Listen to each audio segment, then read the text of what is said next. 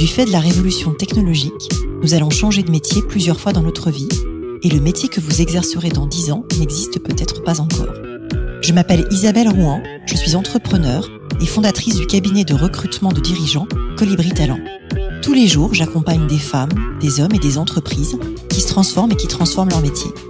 Avec ce podcast et métiers du futur, je vous propose de rencontrer des dirigeants, des entrepreneurs, des chercheurs, bref, des personnes inspirantes qui vont partager avec vous leur parcours et leur vision du futur de leur métier. Bonjour à toutes et tous et bienvenue dans le podcast Les métiers du futur. Aujourd'hui, j'ai l'honneur de recevoir l'amiral Loïc Finaz. Amiral, vous avez fait l'école navale et vous avez servi pendant 37 ans au sein de la Marine nationale. Vous avez commandé trois bâtiments de combat et dirigé différentes entités, dont le service de recrutement de la marine ou encore l'école de guerre. Vous avez fondé une maison d'édition, vous avez publié six livres, aussi variés que des essais, des romans, de la poésie. Je crois même que vous aviez un, septième livre en préparation. Et vous avez créé la Fondation de la mer.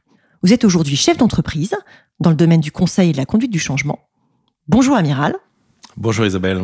La première question que j'ai envie de vous poser, c'est Qu'est-ce qui vous a donné envie de rentrer dans la marine? Et un peu plus largement, est-ce que vous vouliez être militaire ou bien est-ce que vous vouliez être marin? En fait, le système scolaire voulait faire de moi un ingénieur. Je voulais clairement être marin. Et très honnêtement, j'avais peur de devenir militaire. Vous aviez peur de devenir militaire Dites-moi en plus. C'était pas la culture, euh, j'étais très bien vu dans ma famille, mais c'était pas la culture familiale. Je suis fils, petit-fils, arrière-petit-fils de chef d'entreprise. C'est le modèle que l'on prévoyait pour moi. Et ça m'avait pas suffisamment marqué pour que je suive ce modèle à 20 ans, mais suffisamment pour que l'idée de devenir militaire me faisait peur. Euh, je n'étais pas sûr de pouvoir euh, m'adapter à ce milieu, à ces règles. Rassurez-vous, ça s'est très bien passé. Oui, j'imagine au bout de, au bout de 37 ans de, de carrière. Comment vous êtes adapté d'ailleurs? Je crois que c'est dès le début cette compréhension, et on en reparlera très certainement, de ce qu'est la notion d'équipage, de ce qu'est le service, qui a fait que tout naturellement, pour moi, les règles de la vie militaire m'ont paru à la fois saines et, simples à suivre, sans même parler du fait que la mer nous façonne et que euh, je crois que euh, tout le monde comprend dans la vie d'équipage et ses règles. Et comme pour moi la vie militaire s'abordait par cette euh, vie d'équipage d'abord, ça s'est passé très naturellement. Votre dernier livre, La liberté du commandement et l'esprit d'équipage, traite justement, comme vous venez de l'indiquer, du commandement. Dans le civil, on dit plutôt le management. C'est quoi la différence entre les deux? Alors, c'est à la fois la même chose et différent. Hein. Le commandement, c'est un peu difficile de, commencer un entretien avec des notions aussi fortes. Commander pour un soldat, c'est mener des hommes au combat pour porter la mort priori, c'est pas ce qu'un manager, euh, et fort heureusement, euh, devra faire. Manager, c'est entreprendre. Manager, c'est créer de la valeur. Manager, c'est organiser. Manager, c'est fédérer des hommes et des femmes au service d'un projet, le leur faire comprendre et pour susciter la performance. Commander, c'est utiliser cette performance au combat pour toute autre chose. Il se trouve que un commandant de bâtiment de combat, c'est la même chose pour un colonel qui commande un régiment ou un colonel de l'armée de l'air qui commande une base. Commander, pour eux, c'est aussi être des managers parce que dans leur quotidien, ils ont une entreprise particulière, cette maison d'entreprise à gérer. Mais vous voyez bien que ce sont deux notions différentes qui se rencontrent seulement et fort heureusement une fois de plus pour les militaires. Vous avez dirigé ce service de recrutement de la marine. Comment est-ce qu'on devient marin? Comment est-ce qu'on recrute un marin? Alors d'abord, on devient marin de mille façons différentes et c'est une bonne chose. Les marins qui s'engagent dans la marine nationale sont donnés à la marine par la société française et donc ils sont aussi divers que la société française a de composantes diverses. Ils n'ont pas tous fait l'école navale Non, pas du tout. C'est une toute petite minorité qui fait l'école navale. Je reviendrai sur ceux qui sont passés par l'école navale, mais en dehors de ceux qui euh, sont passés par l'école navale, on rentre dans la marine en poussant un jour la porte d'un CIRFA, ce sont les bureaux de recrutement des armées, et avec plus ou moins d'idées derrière la tête. Et puis on a en face de nous euh, des hommes et des femmes euh, des armées de la marine en particulier, pour ceux qui très vite euh, pensent que c'est là qu'ils ont envie d'aller, qui vont vous aider à bah, préciser votre projet, qui vont vérifier si effectivement euh, derrière il y a ce qu'il faut pour entrer dans la marine, et puis qui vont vous permettre de trouver exactement ce qu'il faut, parce que vous voyez bien qu'entre être pilote de chasse, être commando marine, être mécanicien, infirmier ou atomicien, ce sont des projets différents, et puis ce sont des qualités requises qui sont différentes eh bien, les hommes et les femmes qui s'occupent du recrutement pour les armées sont là pour vous aider à faire ça. Puis il y a un tout petit nombre euh, dont je fais partie qui, euh, après leur bac, euh, rentrent en classe préparatoire, en maths sup, maths spé, et puis passent les concours des grandes écoles d'ingénieurs, dont l'école navale. Et éventuellement, si comme moi, ils veulent être marins, ou s'ils veulent être officiers depuis toujours, ou si le métier d'ingénieur sur la mer leur plaît, ils peuvent, en fonction de leurs résultats au concours, choisir l'école navale. En tout cas, c'est comme ça que moi, j'y suis rentré. C'est hyper intéressant. Et ce qui me frappe aussi, c'est qu'il y a une très grande diversité de métiers. On parlait de d'atomiciens, on parlait de... Enfin, il y a beaucoup de choses. Il y a beaucoup de métiers sur un bateau. Il y a même des boulangers sur des bateaux. Il y a des boulangers sur les bateaux. Aucune entreprise au monde, je vous mets au défi de trouver une entreprise au monde qui a plus de métiers en son sein que la marine nationale. Aucune. Mais c'est ça aussi qui est tout à fait passionnant dans le choix de cette vie et de cet engagement professionnel. Et c'est ça qui est passionnant de vous avoir du coup au micro de ce podcast pour en discuter, puisque notre thème c'est les métiers. Et du coup, comment est-ce qu'on fait pour être un bon chef, un bon commandant, un bon manager quand on a autant de diversité de métiers en face de soi? C'est une question euh, probablement plus facile à aborder lors d'une discussion que euh, à effectivement vivre. Et en même temps, je sais pas parce que je crois que peut-être que la première qualité d'un chef, c'est d'être naturel. Je pense que le style d'un homme ou d'une femme qui a des responsabilités, en fait, c'est simplement l'expression de son naturel. Donc en fait, c'est peut-être pas si dur que cela. Alors après, de manière un peu plus construite, je suis convaincu qu'un chef, c'est d'abord quelqu'un qui a compris qu'il avait des points cardinaux et qui ne les oublie jamais. Et quels sont ces quatre points cardinaux euh, Ceux de tout chef. Et par conséquent de tout manager également, ce sont d'abord la mission, nous avons tous une mission. Alors c'est assez facile pour les militaires parce qu'elle est généralement claire et dite. Pas toujours, mais généralement. C'est parfois peut-être plus difficile pour un entrepreneur ou un chef d'entreprise, mais à ce moment-là, justement, son rôle sera d'être capable de comprendre quelle est cette mission et de la dire à ceux qu'on lui a confiés, qui sont avec lui, pour la mener. Le deuxième point cardinal, c'est le sens. Et ça, je crois que c'est une responsabilité absolument fondamentale du chef, c'est de donner du sens à son action et à celle des hommes et des femmes qui sont avec lui. Le troisième point cardinal, c'est les circonstances. Tout s'inscrit dans des circonstances. Euh, Napoléon, qu'on peut critiquer par ailleurs dans sa vision politique du monde, mais qui est reconnu comme l'un des modèles les plus intéressants de chef militaire, Napoléon était obsédé par les circonstances. D'ailleurs, De Gaulle le rappelle souvent, et il avait raison. Donc tout s'inscrit dans des circonstances. Et enfin, quatrième point cardinal, que je cite en dernier, mais c'est de loin le plus important, ce sont les hommes. Donc voilà, la mission, le sens, les circonstances et les hommes, ce sont les quatre points cardinaux du chef.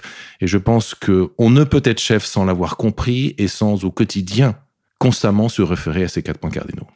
C'est passionnant et je voulais revenir aussi sur la notion de mission, puisque vous dites elle est souvent très claire pour le militaire, elle est peut-être moins pour le chef d'entreprise. Il y a eu un vrai changement l'année dernière, euh, ou il y a deux ans, pardon, en France, en 2019, avec la loi Pacte qui a introduit la notion d'entreprise à mission. On a même aujourd'hui des entreprises à mission dans le CAC 40. Ma question, c'est, vous voyez évoluer la société française et le monde de l'entreprise comment sur cette notion de mission?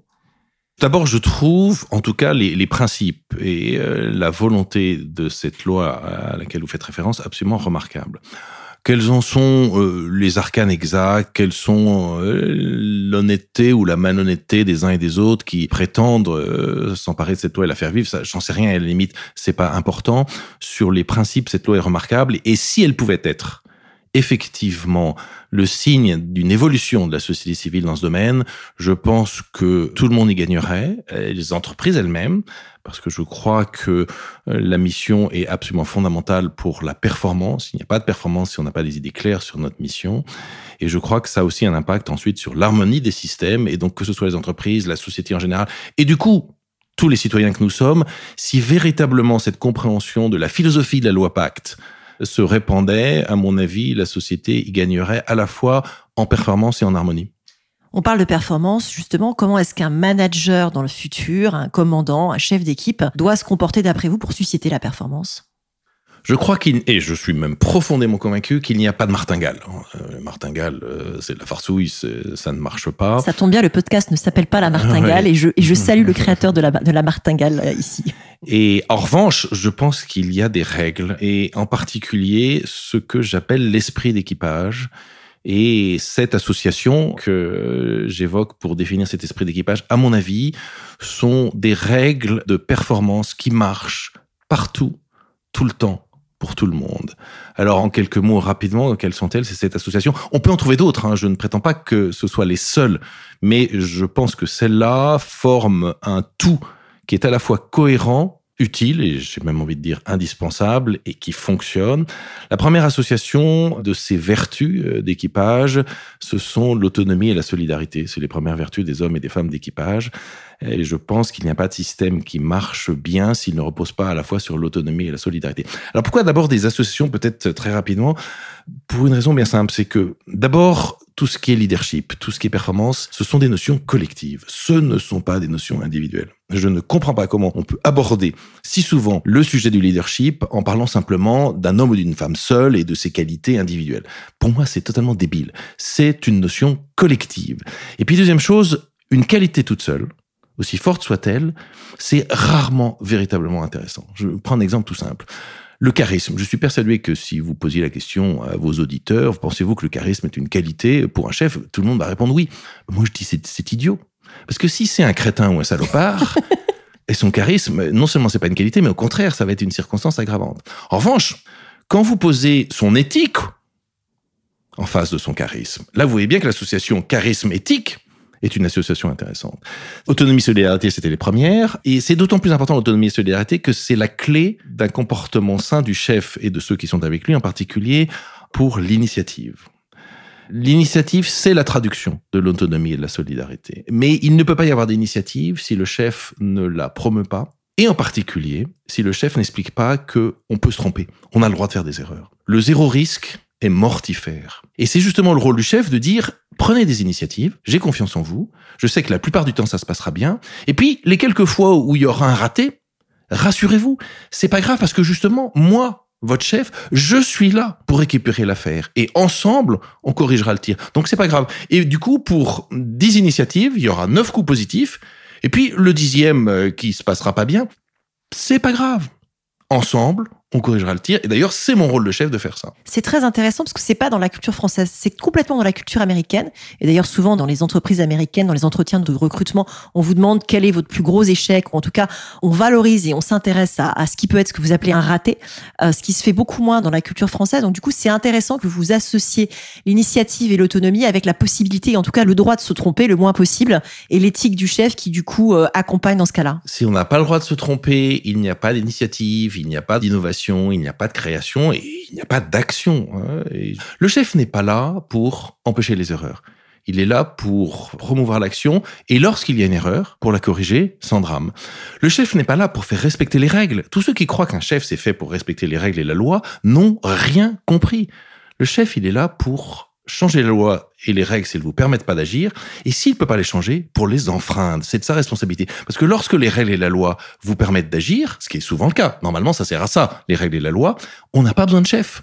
On a justement besoin du chef lorsque les règles et la loi ne permettent plus d'agir, la première chose à faire, c'est d'essayer de changer ces règles et cette loi.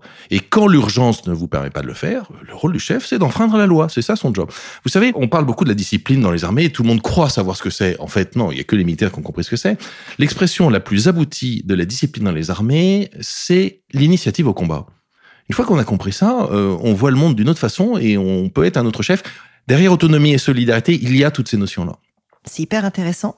Et du coup, depuis votre poste de chef d'entreprise, puisqu'aujourd'hui vous avez changé, quitté les armées et vous avez créé votre entreprise, qu'est-ce que vous voyez comme changement euh, lié à la technologie dans les métiers actuels? Alors, avant de répondre à cette question que je ne vais pas fuir, je vous avais proposé cette association. Vous m'avez laissé en évoquer je vous en ai deux. Qu'une seule, qu'une seule, non, autonomie, solidarité, très rapidement. Leadership et éthique, charisme et éthique. Il y, en a, il y a quand même celle-ci qui n'est peut-être pas dans votre livre, mais elle, est importante. si, si, si, bien sûr, j'en parle, mais c'est justement pour expliquer la nécessité des associations, mais je la mets pas dans les sept.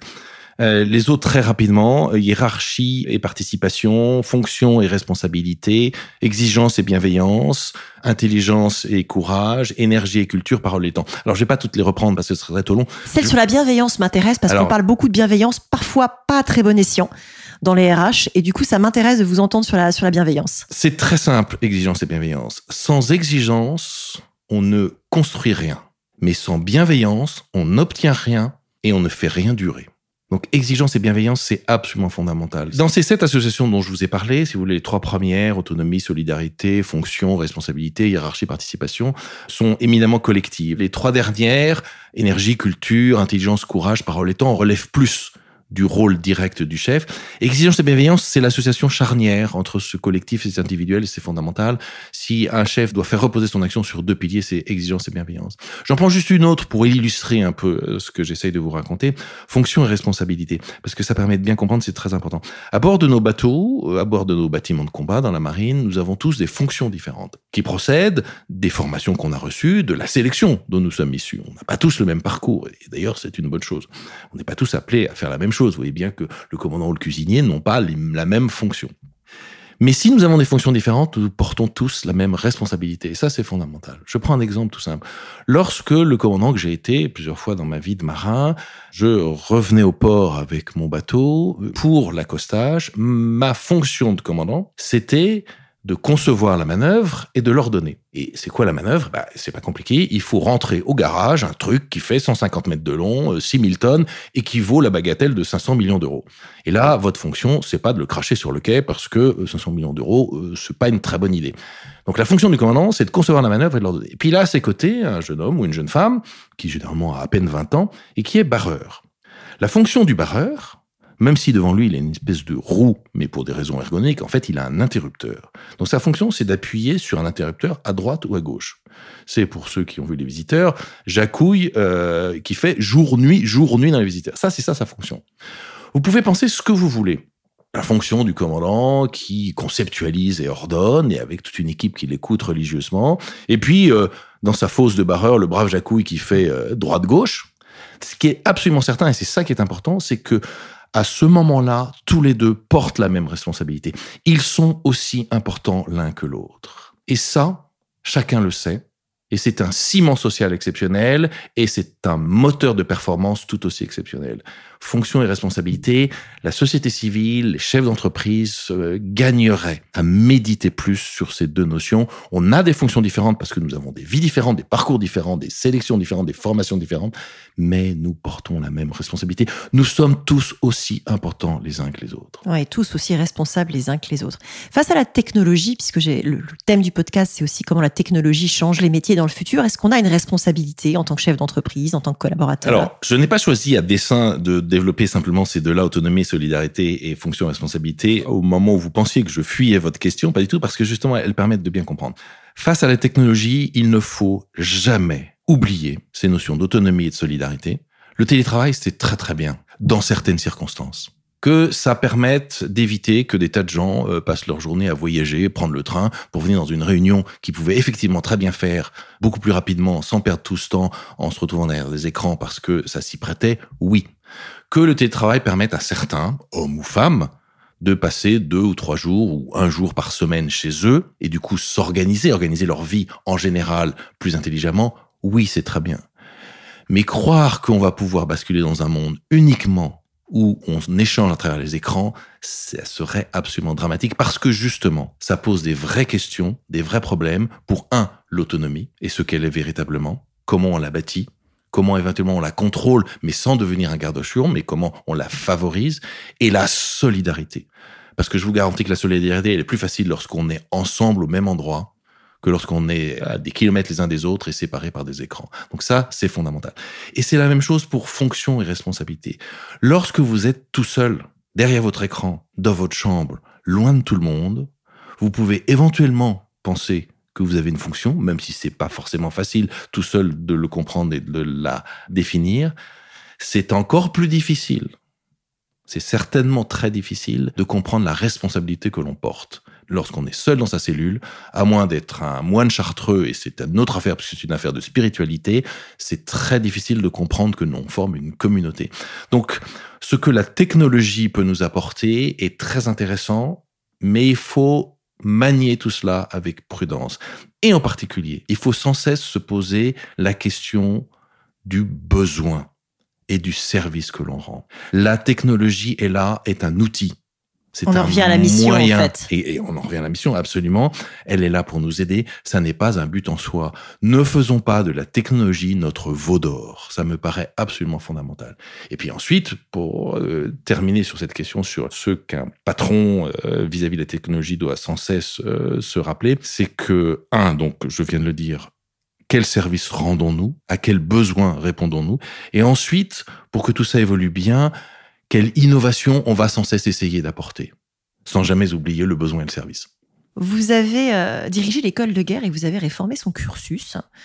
Est-ce que vous pouvez nous expliquer en quoi consiste ce parcours d'excellence? Je ne sais pas si tous nos auditeurs le connaissent. Et du coup, j'avais envie de vous entendre là-dessus. Deux commentaires alors pour répondre à votre question. Le premier, euh, de manière très simple, qu'est-ce que c'est l'école de guerre? Parce qu'on a parfaitement le droit de ne pas savoir, de ne pas connaître l'école de guerre. De guerre, peut-être que la façon la plus simple de la présenter, c'est cette petite analogie. C'est comme si dans la fonction publique, on disait à tous les énarques à 35 ans, vous repassez tous un concours, on sélectionnera les 20% meilleurs d'entre vous, ce sont eux qui viendront les grands patrons de la fonction publique. Et comme c'est très important, on vous renvoie un an à l'école pour vous préparer à ces fonctions de grand patron. C'est ce que les militaires font avec leurs officiers depuis plus d'un siècle. Et à mon avis, ils ont raison de le faire. Alors ensuite, vous m'avez posé une question sur l'évolution récente de l'école de guerre. L'école de guerre, effectivement, a re-réfléchi parce que les militaires réfléchissent sans cesse sur ce qu'ils font, sur leur métier et sur ce qu'ils pourraient mieux faire, sur cette idée que justement l'école de guerre était l'école des grands chefs de demain. Et à partir de là, on s'est dit, bah justement, quel est le besoin et quel est le service que cette école va rendre aux armées en général à travers ces officiers qui sont sélectionnés pour être les patrons de demain. Et l'école de guerre y a répondu euh, en bâtissant un système qui repose sur neuf piliers, très simple. Trois piliers sur trois axes différents. Premier axe, les modes d'enseignement. Premier pilier, euh, personnalisation. L'école de guerre a tué le collège unique, ce que ce pays a un peu de mal à faire, en se disant que chaque individu avait des besoins différents des autres. Et donc, c'est les officiers qui viennent ici, qui sont très intéressants, qui sont sursélectionnés, qui sont les patrons de demain. On s'est dit qu'il fallait qu'ils trouvent à l'école de guerre ce dont ils avaient véritablement besoin. Je reviens toujours à cette notion de besoin et de service en fonction de ce qu'ils avaient fait jusque-là, de ce qu'ils étaient censés faire ensuite. Leur parcours à l'école de guerre est personnalisé. Ils choisissent ce qui véritablement correspond à ce qu'il faut qu'ils trouvent dans cette école pour être les patrons à la hauteur qu'ils ont été sélectionnés euh, pour être après l'école de guerre. Ensuite, responsabilisation. Ils ont 38 ans, hein. la moyenne d'âge à l'école guerre c'est 38 ans. Ils sortent entre 15 et 20 ans de vie euh, opérationnelle. C'est une génération qui a connu la guerre. Hein. C'est la génération de ces officiers qui sont rentrés au début des années 2000. Hein. C'est la génération 2001. Ils sortent de 15 à 20 ans de guerre. Ce ne sont pas des petits garçons, ce ne sont pas des petites filles. Et donc leur parcours est responsabilisé, avec en particulier au cœur de l'enseignement à l'école guerre un certain nombre de comités qui sont à mon avis ce qu'il y a de plus intéressant à l'école de guerre et dont ils ont la direction. Ce sont eux qui dirigent ces comités. Ils sont partie prenante de leur enseignement, pas seulement par, la personnalisation, mais aussi parce qu'ils ont les leviers de cet enseignement qui leur est offert. Et puis, troisième euh, pilier de cet axe sur les modes d'enseignement, c'est l'ouverture sur cette société civile. Les militaires sont au service de la société civile. Ils ne sont pas coupés d'elle. Ils la connaissent pas toujours suffisamment bien. Je pensais que l'école de guerre était un moment pour qu'ils la connaissent mieux, qu'ils la comprennent mieux. Ça, c'était le premier je axe. Alors, je vais m'arrêter là-dessus. Vous aimez pas, je vous interromps. Non, pas du tout. J'ai une vraie question sur, j'ai une vraie question sur les civils. J'ai moi-même, et c'est comme ça que je vous ai rencontré, Amiral, eu la chance de faire partie euh, des 50 euh, ou 55 auditeurs civils de la 27e euh, promotion de l'école de guerre l'année dernière. Qu'est-ce que ça a changé euh, d'intégrer des civils? Comment vous voyez comment fonctionne l'interaction? Moi, je trouve que c'est très intéressant qu'il y ait une école de commandement dans les armées. Il y en a pas dans le monde de l'entreprise. Vous avez parlé de l'ENA et c'est vrai qu'avec un effet cliqué d'un concours à 20 ans, on peut se retrouver avec des gens dans la haute administration qui malheureusement considèrent qu'une entreprise euh, n'est qu'une ressource fiscale parce qu'ils en ont jamais vu de près et du coup, c'est intéressant d'avoir ce parcours-là pour vos futurs leaders et vos futurs dirigeants. Euh, pourquoi mettre des civils au milieu de tout ça? Euh, Comment est-ce qu'on fait en sorte que ce soit pas des pygmées aux eaux et que ça amène quelque chose de mutuellement fructueux?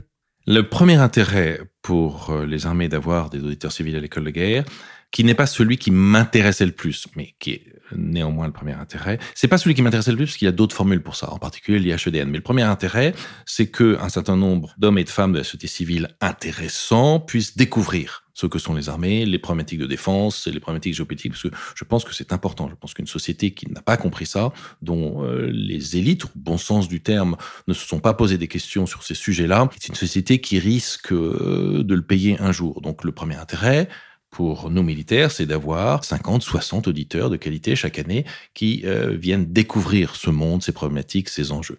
Mais ce qui m'intéressait le plus, moi, c'est l'effet inverse, c'est-à-dire la découverte par les militaires et en particulier ceux qui ont été sélectionnés pour être les grands chefs de demain, de ce qu'est la société civile. Nous, les militaires à 35 ans, la société civile, on ne la connaît pas. On s'est mis à son service, on est d'ailleurs prêt, et l'actualité le rappelle souvent, à mourir pour elle, mais on ne la connaît pas. Pour une raison simple, c'est que lorsque vous avez passé 15 ans sous les mers dans votre sous-marin, lorsque vous avez passé 15 ans ou 20 ans dans le, cockpit de votre rafale, lorsque vous avez crapahuté pendant 15 ans euh, dans les sables du désert du Mali ou sur les crêtes afghanes, vous ne l'avez pas rencontré, cette société civile. En tout cas, pas celle de votre pays. Et donc, il est bon qu'à un moment donné, on vous offre de le faire.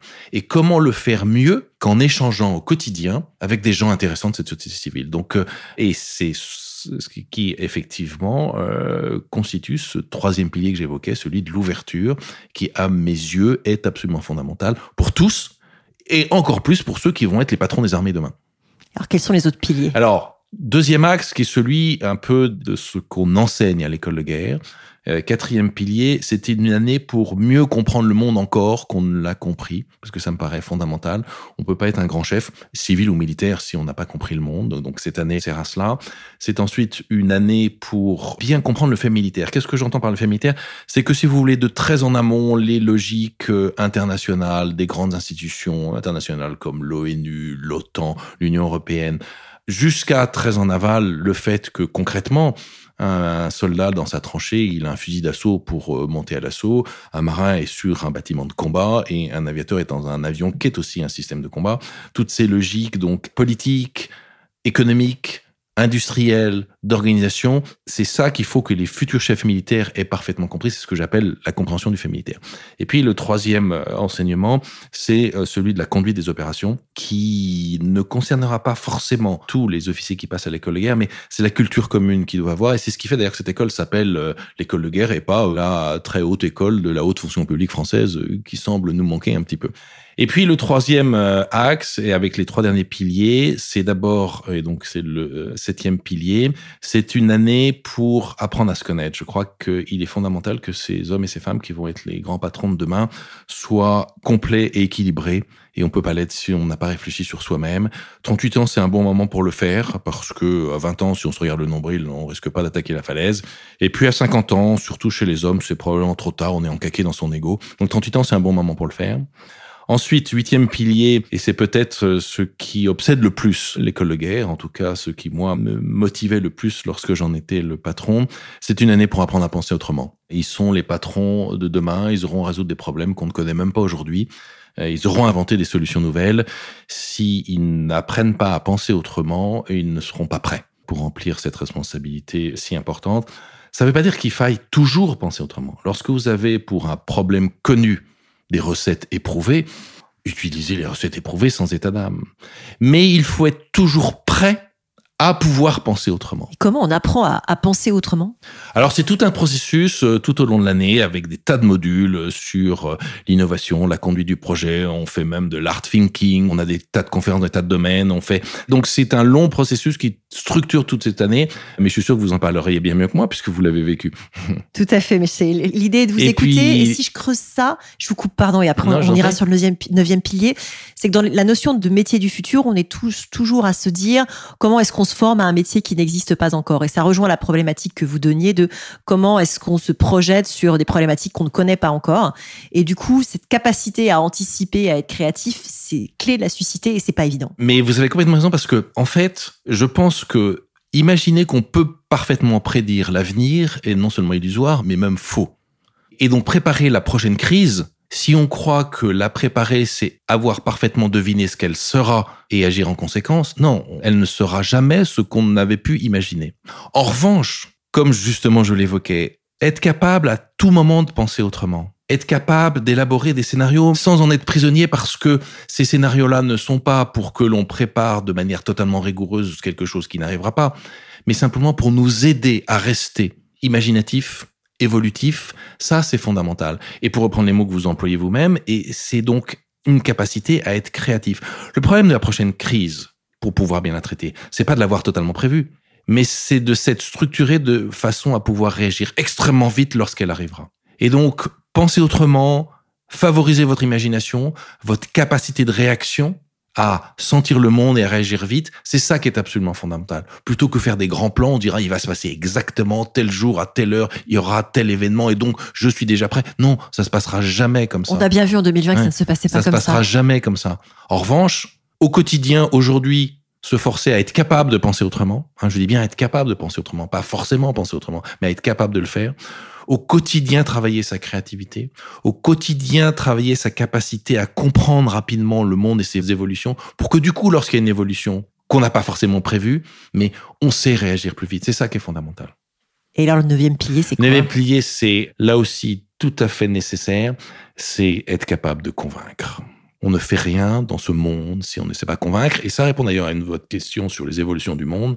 Un chef d'entreprise qui ne sait pas convaincre a très peu de chances d'être euh, aujourd'hui et plus encore demain un chef d'entreprise performant. Pour deux raisons. D'abord euh, parce que c'est dans la conviction qu'on ne l'explique le monde, qu'on fait comprendre la mission, qu'on apporte le sens, qu'on s'adapte aux circonstances et qu'on mène les hommes qu'on vous a confiés. Mais surtout, c'est dans la conviction que l'on obtient la performance. Parce que la performance naît toujours mille fois plus, cent mille fois plus, des millions de fois plus de la conviction que de la contrainte. Quelqu'un qui est contraint fera peut-être ce qu'on lui demande, mais il le fera toujours moins bien que quelqu'un qui en est convaincu. Comment on apprend à convaincre? C'est un très très long travail qui d'abord, je pense, nécessite d'être capable de bien lire le monde. Parce que quand bien même vous auriez des capacités d'orateur et des convictions fortes, si c'est pour vendre de la daube, ça marchera pas très longtemps. Ça marchera peut-être un petit peu, mais pas dans la durée. Donc d'abord, ça correspond à une vraie capacité à comprendre le monde. Ça correspond aussi très certainement à un véritable équilibre personnel. Plus vous serez équilibré, plus vous pourrez convaincre les autres. Parce que vos déséquilibres, ils vont pas être très convaincants. Et puis ensuite, ça se travaille. Ça se travaille par la parole. Et d'ailleurs, euh, même si je l'ai pas développé, c'était pour cela qui est cette septième, septième association que j'évoquais rapidement tout à l'heure, c'est la parole et le temps, parce que c'est par la parole. On oublie trop souvent, hélas, et là encore, sans sombrer dans la spiritualité ou aussi référer ce très beau début de l'évangile de Jean, euh, au début était le verbe. Et c'est vrai, tout part du verbe, tout part de la parole. C'est pour ça que les podcasts existent peut-être. Les podcasts, en tout cas, ont une véritable fonction. vous écrivez dans votre livre, je vous cite, Manager, c'est également entreprendre, qui n'est pas seulement diriger. C'est créer, générer de la valeur, innover, puis combiner, recombiner pour innover encore, en prenant des risques s'il le faut. Inventer l'avenir, l'expliquer, faire partager une vision. Comment est-ce que vous qui êtes devenu entrepreneur, vous inventez l'avenir aujourd'hui? Alors, j'ai pas encore cette prétention. J'espère qu'un jour. Vous êtes un jeune entrepreneur. J'espère qu'un jour, à posteriori, on pourra dire que, effectivement, j'ai un peu, très modestement, euh, avec ceux qui euh, sont avec moi, servi à cela. Mais écoutez, c'est un exemple concret et simple hein, de ce qu'on vient de dire. Euh, effectivement, j'ai la chance de pouvoir lancer en ce moment une belle aventure avec des associés. Nous lançons une société de conseil. Alors, on va dire société de conseil en management, c'est pas très original jusque-là. Je vois pas en quoi ça invente un avenir nouveau. Ce que nous croyons, c'est que on peut apporter, non pas en contre-modèle, les modèles existants aujourd'hui euh, sont tout à fait intéressants et il ne s'agit pas de les supprimer, mais on peut peut-être apporter une offre un peu différente et qui repose pour cette société de conseil sur deux principes tout simples. Premier principe, pour chaque mission, pour chaque client, nous constituons une équipe ad hoc, une sorte de commando, pour rester avec les termes et le vocabulaire du monde dans lequel j'ai passé 40 ans, de gens de grands talents, aux expériences très variées, et dont on pense que justement la pluralité et les qualités vont être intéressantes pour la société que nous avons la prétention de conseiller. Je prends un exemple tout simple. Imaginons que de nos clients soit une entreprise avec des problématiques financières importantes. Eh bien, on met un champion des finances dans l'équipe. Quand je dis un champion des finances, c'est quelqu'un qui techniquement connaît toutes les problématiques financières, mais c'est quelqu'un aussi qui a exercé des responsabilités en la matière. Et puis, on se dit que, bien évidemment, les problématiques de cette entreprise ne sont pas que financières, elles sont aussi managériales. Donc, on met aussi quelqu'un qui, par son parcours, a une vraie expérience managériale, en particulier parce qu'il a exercé des responsabilités managériales et qu'on pense qu'il a non seulement un vécu intéressant, mais une capacité à s'adapter à une problématique nouvelle dans ce domaine où il a pu prouver qu'il était bon. Et puis, pour terminer mon exemple tout simple, on se dit que c'est aussi le moment que cette entreprise se pose enfin des questions sur sa raison d'être. Et à ce moment-là, on met un philosophe ou une philosophe dans l'équipe pour les aider à réfléchir. C'est vraiment une variété de talents. Euh. le premier principe est là, absolument. On va chercher des talents différents pour qu'ils viennent se pencher sur cette entreprise. Ça, c'est le premier principe. Et le deuxième principe, cette équipe, une fois qu'elle est constituée, elle ne vient pas dérouler un process, Et là encore, quand je dis cela, c'est pas une attaque ou un procès contre les process ou ceux qui déroulent des process. Je dis simplement, c'est pas l'offre que nous apportons nous.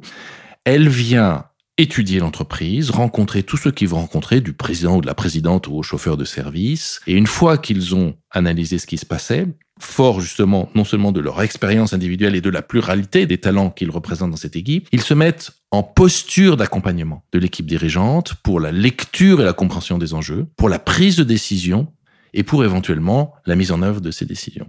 Eh bien, je pense que ces deux principes tout simples sont une façon d'apporter une offre nouvelle et donc d'innover d'une certaine manière. Vous savez, innover, c'est très modeste. Hein.